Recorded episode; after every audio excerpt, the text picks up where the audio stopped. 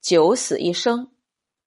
卢比是条土狗，体态小而不当，跟好看不沾边儿。但卢比极聪明，眼睛会说话，又有眼力劲儿，从不招人烦。卢比有着不为人知的过去，有关他的身世像一部撕去前几页的小说，只能从中间读起。卢比不知因何被主人遗弃，推测他曾多次遭主人遗弃，又不计前嫌的跑回家。所以，主人使了颇费心思的办法，驾船将卢比放在距离鼓浪屿不远的礁石上，让卢比自己等待涨潮。海水不知卢比的痛苦，也不管他的恐惧，一点点的上涨。卢比最后连哀嚎的力量都没有了，瑟瑟的瘫在礁石上，等待末日的降临。官复博物馆的同仁在最后将卢比救出，并破例收养了他。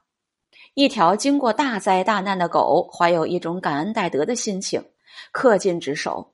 他对每一个自己人都怀有一颗感恩的心，对一切生人都怀有一颗警惕的心，两者之间泾渭分明。白天，卢比在办公室永不下楼，从楼梯夹缝中盯住楼下的举动，生人的善意挑逗或恶意挑衅，他都能处变不惊。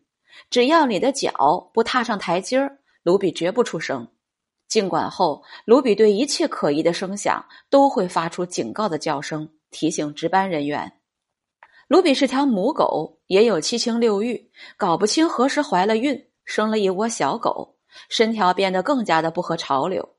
可卢比自己并不在乎，常常在亲人面前仰面朝天，将自己松松垮垮的肚皮暴露无遗，一副我是卢比，我怕谁的姿态。可是卢比至今心中仍有阴影，谁也甭想将他牵至海边。